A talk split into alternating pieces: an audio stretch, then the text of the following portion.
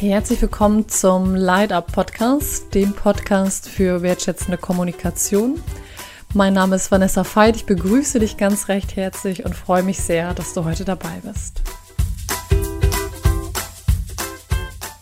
Ja, in der heutigen Podcast-Folge möchte ich mit dir über das Thema nonverbale Kommunikation sprechen. Ähm, und zwar möchte ich dich einladen auf eine Reise nochmal der Bereiche der nonverbalen Kommunikation. Und nach dieser Podcast-Folge ist es so, dass du für dich nochmal so überlegst, okay, was sind eigentlich die Bereiche, beziehungsweise nochmal sensibler, genauere Tools hast, zu gucken, wie kommuniziere ich eigentlich nonverbal. Wenn du mich jetzt zum Beispiel hier hinter meinem Mikro siehst, siehst du, obwohl du mich nicht sehen kannst, würdest du sehen, dass ich auch viel mit meinen Händen rede. Ähm, genau, also für deine eigene nonverbale Kommunikation, der dessen bewusster bist, der bewusster bist und aber auch nochmal einen Blick darauf richtest, wie kommunizieren eigentlich andere Mitmenschen von mir, Freunde, Bekannte ähm, im Beruf nonverbal und wie kann ich auch mein Repertoire erweitern. Genau. Ähm, es geht los mit so einem kleinen Wissensinput. Ähm, und zwar zu dem Thema nonverbale Kommunikation. Das Spannende ist ja,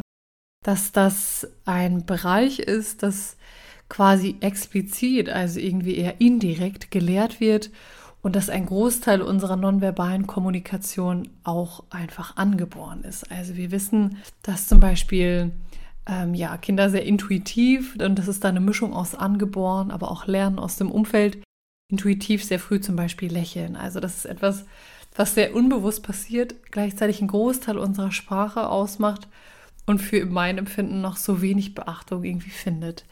Ähm, was gehört alles in den Topf der nonverbalen Kommunikation? Und das ist jetzt wirklich ohne den Anspruch der Vollständigkeit. Ganz wichtig. Ähm, was gehört da rein? Also erstmal gehört natürlich der Bereich der Mimik. Man spricht dann ja auch von dem Begriff Physiognomie. Ich liebe dieses Wort, das auszusprechen, nämlich die Merkmale des Gesichts.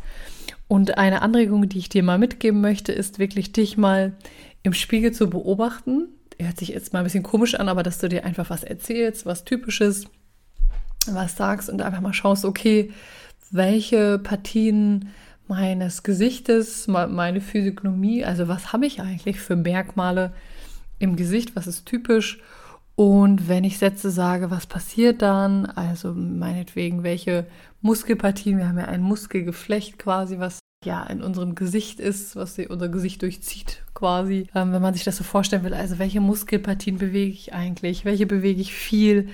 Also das für sich so ein bisschen zu erforschen. Ähm, dann haben wir unterschiedliche Bereiche der nonverbalen Kommunikation. Also einmal den Syntax natürlich. Und das ist nochmal spannend zu überlegen, okay, welche Wörter benutzt du eigentlich? Ähm, bei mir ist es so ein Wort wie gleichwohl oder gleichzeitig. Ähm, das habe ich so für mich überlegt, das nochmal in meinen Wortschatz aufzunehmen, weil ich mich ja so von dem Wort aber distanziert habe.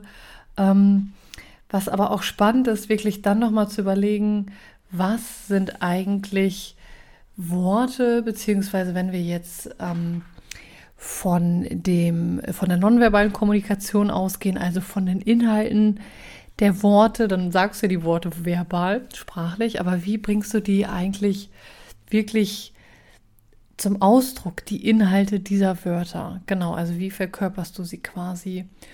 Ähm, und der Kern ist wirklich nochmal so zu sagen, okay, was ist eigentlich typisch für mich? Was ist auch typisch für andere? und einfach mal dich so ein bisschen auf die Reise zu machen und aber auch zu schauen, okay, was sind denn eigentlich so Momente, wo du sagst, okay, das, das ist jetzt irgendwie, das löst in mir eine Irritation aus. Ähm, da bin ich irgendwie ja perplex und wundere mich und frage mich, okay, wie, ja, wie ist das gemeint? Und das finde ich eher irgendwie komisch. Ähm, was mir zum Beispiel aufgefallen ist, dass ich sehr häufig, weil ich irgendwie so den Gedanken hatte, ich kann ja jetzt Menschen nicht ständig anschauen, während ich mit ihnen rede, halt den Blick ab und zu mal so zur Seite gewandert habe und sehr oft auf den Boden geschaut habe. Ob das jetzt irgendeine große Bedeutung hat, kann man jetzt mal so dahingestellt lassen, aber mir das aufgefallen ist und ich wirklich geguckt habe, okay, wie kann ich dafür eine Alternative und auch andere ähm, Strategie entwickeln. Genau, und was ich im Kontext nonverbaler Kommunikation jetzt nochmal so mir für einen Satz über den Weg gelaufen ist, ist, dass die nonverbale Kommunikation sowohl natürlich was über den Inhalt aussagt, aber auch im Sinne der Kommunikationstheorien über die Beziehung zueinander.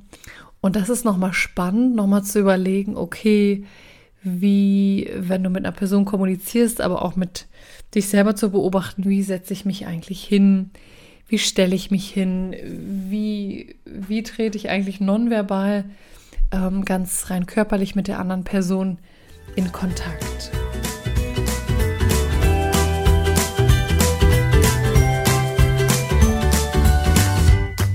Für mehr Infos zu meinen Trainings und Einzelangeboten schaut gerne auf vanessafeit.de vorbei.